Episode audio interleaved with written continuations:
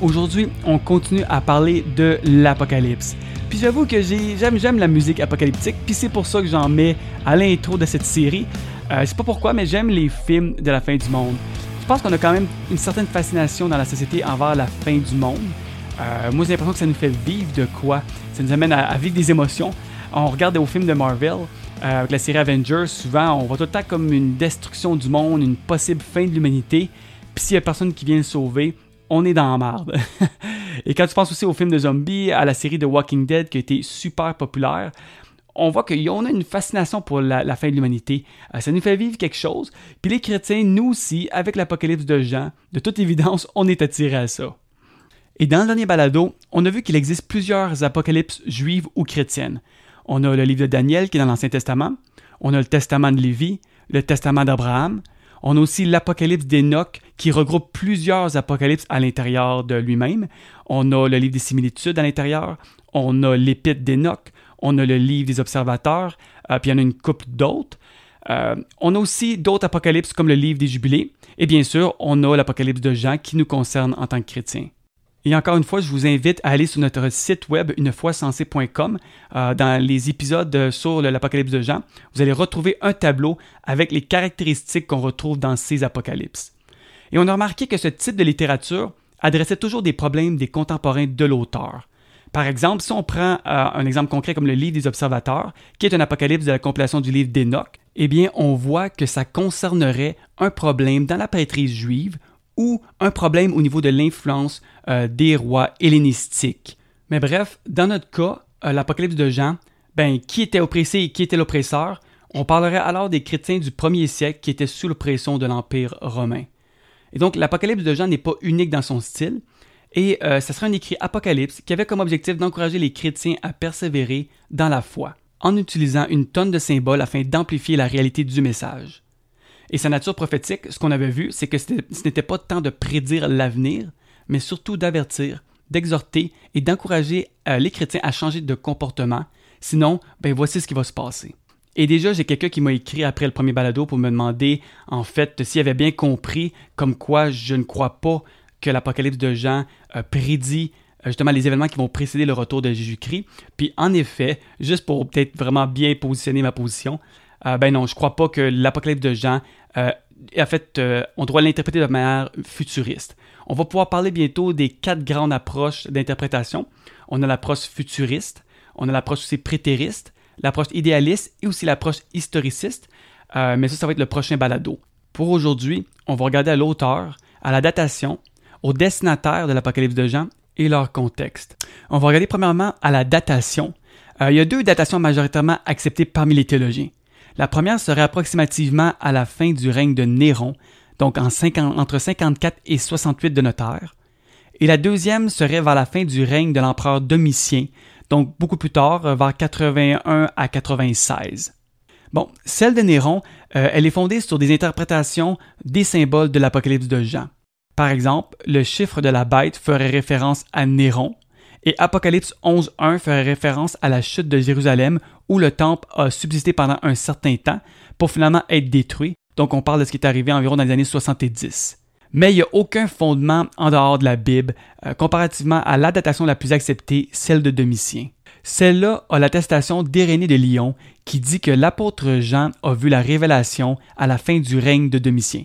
Donc Irénée de Lyon, qui est un des pères de l'Église au deuxième siècle, va nous laisser croire que dans le fond, probablement que dans l'Église, on voyait l'Apocalypse de Jean comme a été composé euh, durant le règne de Domitien.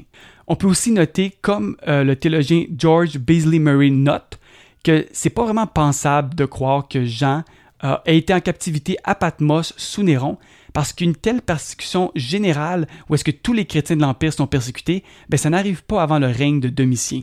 C'est pour ces deux raisons-là que la majorité des théologiens, en fait, choisissent la date d'une composition sous Domitien. Pour ce qui est du lieu de la rédaction, ben on pourrait croire que cette lettre a été écrite à Patmos, qui est une île au sud-ouest d'Éphèse. Mais bon, le langage utilisé porte à croire que c'est plutôt la révélation qui a été reçue sur l'île et non la transmission. Mais de toute façon, euh, le lieu de rédaction ne change pas grand-chose à notre interprétation de ce livre. Euh, ça ne fait pas une grande différence. Maintenant, on va parler euh, de l'auteur. On a quatre possibilités. Premièrement, on a l'auteur serait en fait l'apôtre Jean. Sinon, il existerait plusieurs auteurs, dont l'apôtre Jean. Ensuite, on aurait sinon euh, l'idée d'en fait que l'écrit aurait été composé par l'école joannique, qui était une communauté euh, d'auteurs qui auraient écrit entre autres l'évangile de Jean. Et on aurait un certain John the Presbyter qui, euh, dans le fond, bon, n'est plus vraiment considéré comme un auteur, donc lui, on va même pas en parler. Bon, à la défense de Jean, ben, l'auteur s'appelle Jean et il y a un contexte spécifique. Il est exilé à Patmos, ce qui est quand même un petit peu difficile à réconcilier avec les trois autres positions.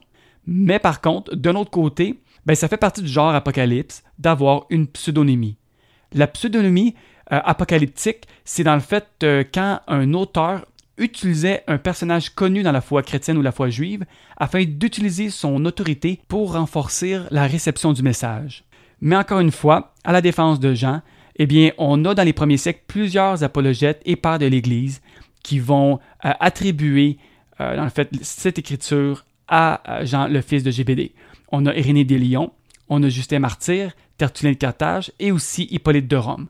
Il va quand même y avoir dès le troisième siècle des remises en question, mais déjà dans les premiers siècles, avant le troisième siècle, on l'attribuait par défaut à, euh, l'apôtre Jean.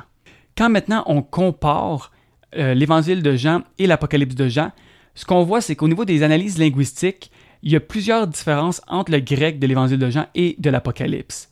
Mais d'un autre côté, les théologiens Smalley et Ozanne démontrent très bien que, en fait, la similarité des thèmes entre l'Apocalypse de Jean et l'Évangile de Jean nous oblige à considérer quand même au minimum qu'il y a un lien entre ceux-ci. Euh, eux vont choisir l'apôtre Jean comme auteur, et quand on regarde à ces thèmes, ben, dans ces deux écrits, on retrouve le motif de l'exode de Moïse. On a aussi une christologie qui met Jésus comme parole, comme agneau, comme fils de l'homme, et glorifié même après sa mort. On a les mêmes idées eschatologiques. On a aussi l'utilisation de termes comme l'eau vive, euh, la vie la lumière. On a aussi l'utilisation de l'Ancien Testament pour démontrer que Jésus était un juif. Donc, qu'est-ce qu'on fait? Ben, euh, que ce soit l'apôtre Jean ou l'école joannique, euh, assurément, il y a un lien entre ces deux écrits. Et puis, bon, à la fin, c'est pas la fin du monde si on n'arrive pas à savoir qui est vraiment l'auteur, parce que l'interprétation finale qu'on fait de ce livre dépend pas de son auteur désigné. Donc, peu importe notre choix de l'auteur, c'est plutôt le contexte de ce livre, euh, les destinataires et euh, son contenu qui est le plus important pour son interprétation. Parlons donc maintenant de son contexte. Ben, l'auteur s'adresse à une audience chrétienne du premier siècle. Et ce qui occasionne l'écriture de ce livre, c'est que Dieu est souverain, puis que Christ a initié le royaume de Dieu, mais pourtant il y a un problème, c'est que la persécution et le mal ne cessent de les affecter.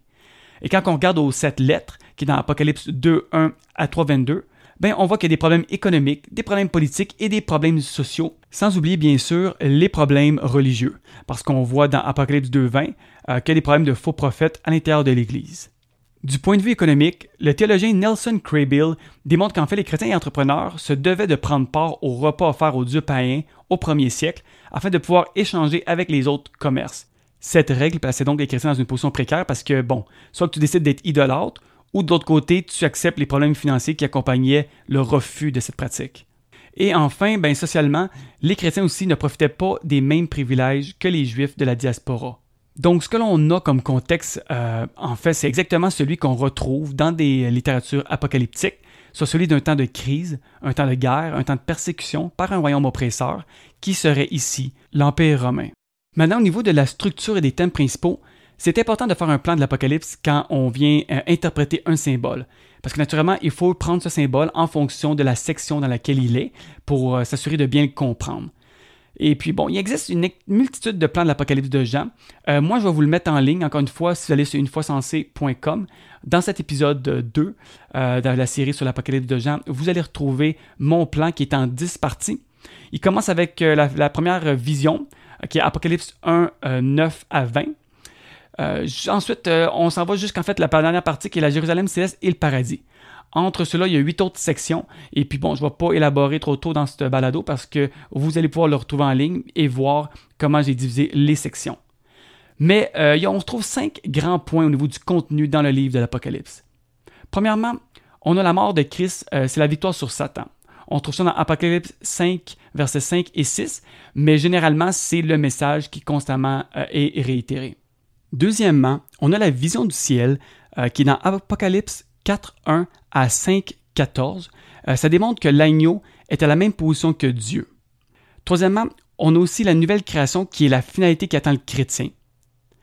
Quatrièmement, ce livre aussi adresse euh, la place du chrétien dans le monde. C'est-à-dire que euh, comment est-ce qu'on doit se comporter face aux défis auxquels on fait face? Eh bien, ce livre va constamment encourager les chrétiens à prendre une action par rapport à leur situation selon la perspective du monde à venir. Et cinquièmement, eh l'utilisation des symboles dans l'Apocalypse de Jean recherche à faire comprendre aux chrétiens l'amplitude des événements décrits. Et pour terminer cet épisode, un des points importants, dans le fond, qu'on voit quand on regarde le contenu de l'Apocalypse de Jean, c'est qu'en fait que Christ est au centre de l'Apocalypse, pas le diable. Comme je disais dans le premier épisode, on aime souvent focuser euh, tout sur la noirceur de ce livre-là, mais en fait, tout le long, c'est Christ qui est au centre de l'Apocalypse et non euh, les ténèbres. Euh, on remarque que dans Apocalypse 2.12, il est celui qui a le glaive à deux tranchants. Dans Apocalypse 2.23, il est celui qui sonde les reins et les cœurs. Dans 19.15, il est celui qui va frapper les nations, qui va mener aussi les autres à paître avec une verge de fer.